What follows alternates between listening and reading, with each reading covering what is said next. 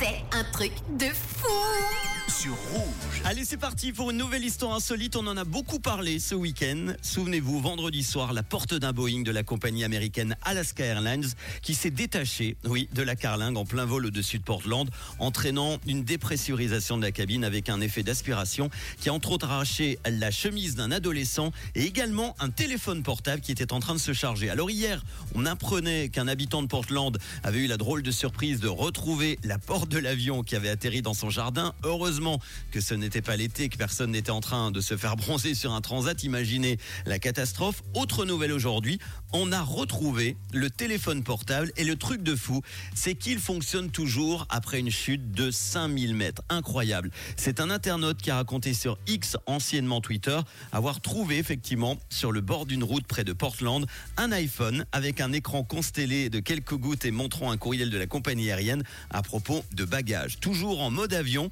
avec la batterie à moitié pleine, le téléphone est parfaitement intact. Sur une image, on voit l'écran qui fonctionne sans problème avec encore l'embout du câble de chargement arraché. Ça, c'est bien un truc de fou qui va énerver tous ceux et celles, et moi le premier, qui ont déjà cassé leur téléphone d'un simple impact sur leur carrelage. Parce que oui, je suis certain que si la prochaine fois que je vais prendre l'avion, je jette mon téléphone depuis la porte de l'appareil en descendant les escaliers, il sera mort direct alors qu'il n'y a peut-être que 3 à 4 mètres de hauteur. En tout cas, on peut dire que le téléphone du Boeing, à mon avis, va être euh, collector. On pense au propriétaire qui va être content de le récupérer.